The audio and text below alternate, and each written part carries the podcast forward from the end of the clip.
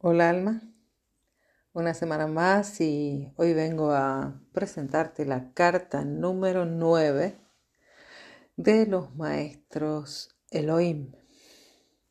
Comenzamos. Por el poder creador de toda vida te saludamos. No dejamos de estar contigo. Te abrimos los canales de luz. No hay azar en todo lo creado Recuerda que te dijimos que cada uno posee una parte de la información, no el total. Así que no te quedes solo con lo que puedas leer o puedan decirte. Vibra y resuena.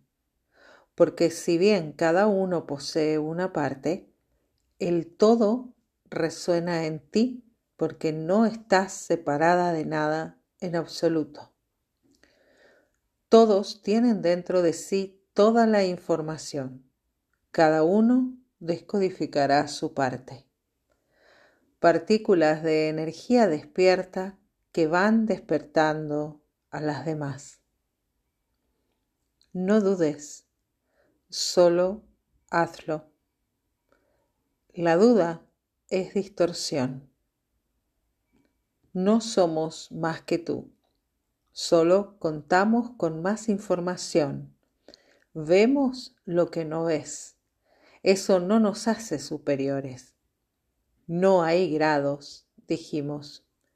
Si alguien recién comienza la escuela y otro está acabándola, eso no hace que uno sea más o menos que el otro. Cada uno está en donde tiene que estar, haciendo lo que tiene que hacer. Poseen diferentes grados de información. Uno se reverencia ante sí mismo, ante la vida en sí. Tú bendices la tierra. Cada gota de lluvia bendice la tierra. Cada manifestación es una bendición digna de ser reverenciada habéis hecho de la reverencia un sometimiento de egos, uno poniéndose por debajo del otro y otro creyéndose por encima del resto.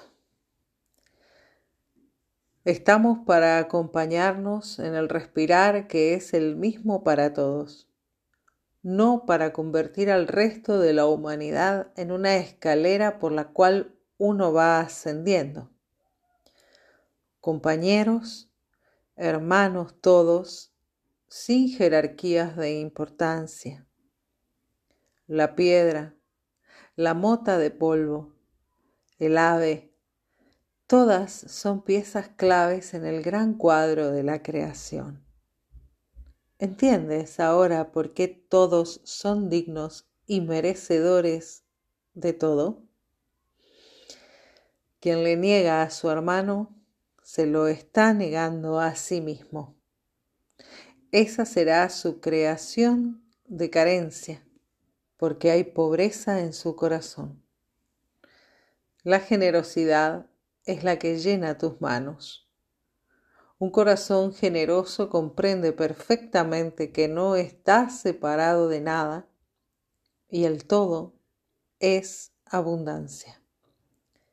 La carencia su miedo es un recuerdo arraigado de muchas vidas.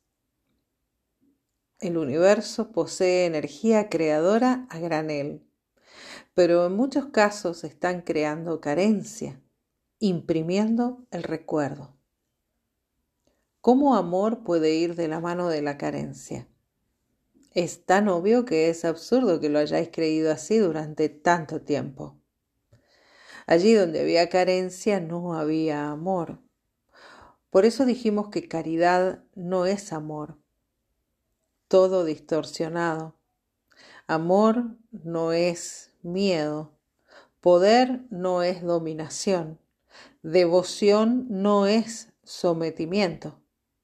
¿Acaso te parecen sinónimos? Pues es lo que habéis hecho.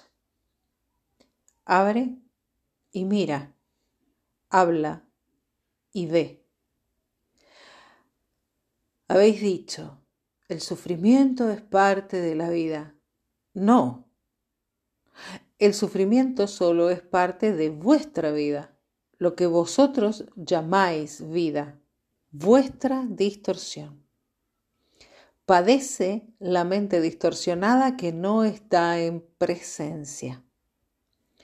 Y presencia es amor.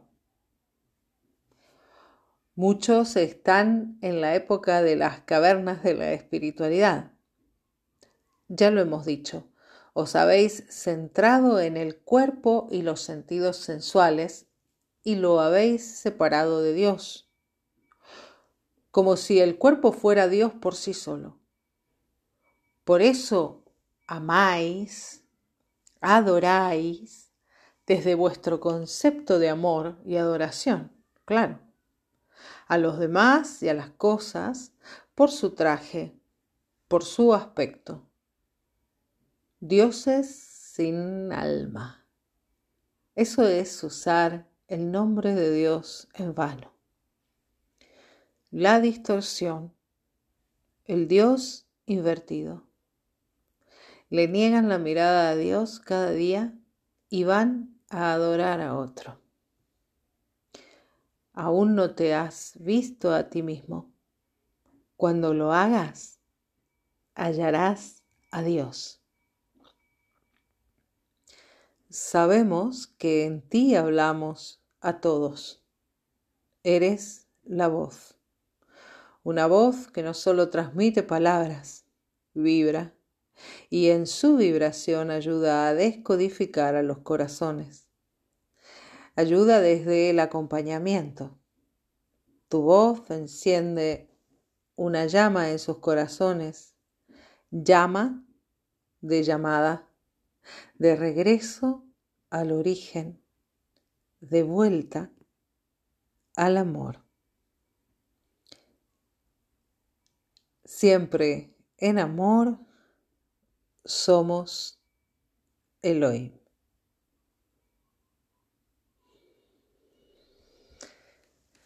Bien, hasta aquí la carta número 9.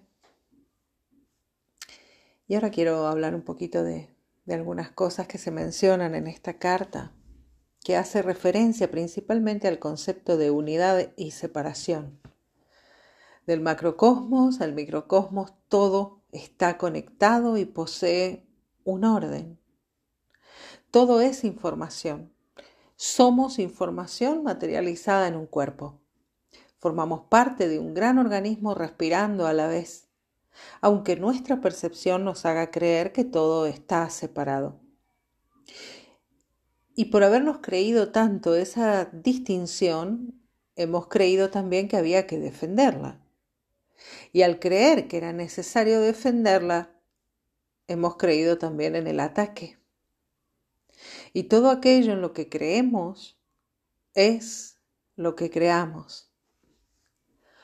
Por eso dijo Siddhartha Gautama, el Buda, el dolor es inevitable, pero el sufrimiento es opcional. Lo que es opcional es el modo en el que vamos a elegir percibir los acontecimientos.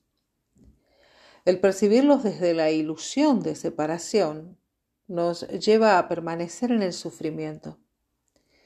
En cambio, el comprender que somos parte de un todo, que además posee una continuidad, nos llevará a utilizar el dolor como un potencial para desarrollarnos a nosotros mismos, porque no es sobre los demás que debemos elevarnos y con ello distinguirnos, separarnos, sino sobre mí mismo, y así contagiar a ese otro que no es otro, sino un reflejo de mi propia percepción. Durante mucho tiempo hemos creído que usar el nombre de Dios en vano era hablar mal de Dios, blasfemar. Usar el nombre de Dios en vano es, en realidad, fabricar distorsión a través de la palabra. Si Dios es el verbo, el logos, al no cuidar lo que nombramos, Estamos utilizando su nombre en vano. Somos creadores a través de lo que decimos. Materializamos a través de la palabra.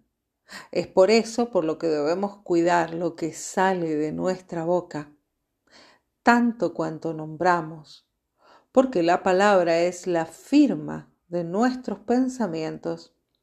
Y como bien decía el Maestro Jesús, no es lo que entra por tu boca, sino lo que de ella sale, lo que habrá de hacerte daño.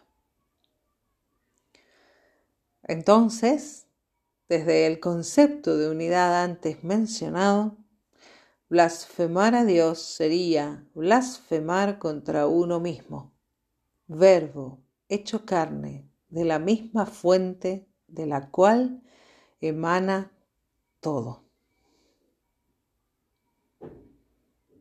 El mantra de esta semana para acompañar estas enseñanzas es el siguiente.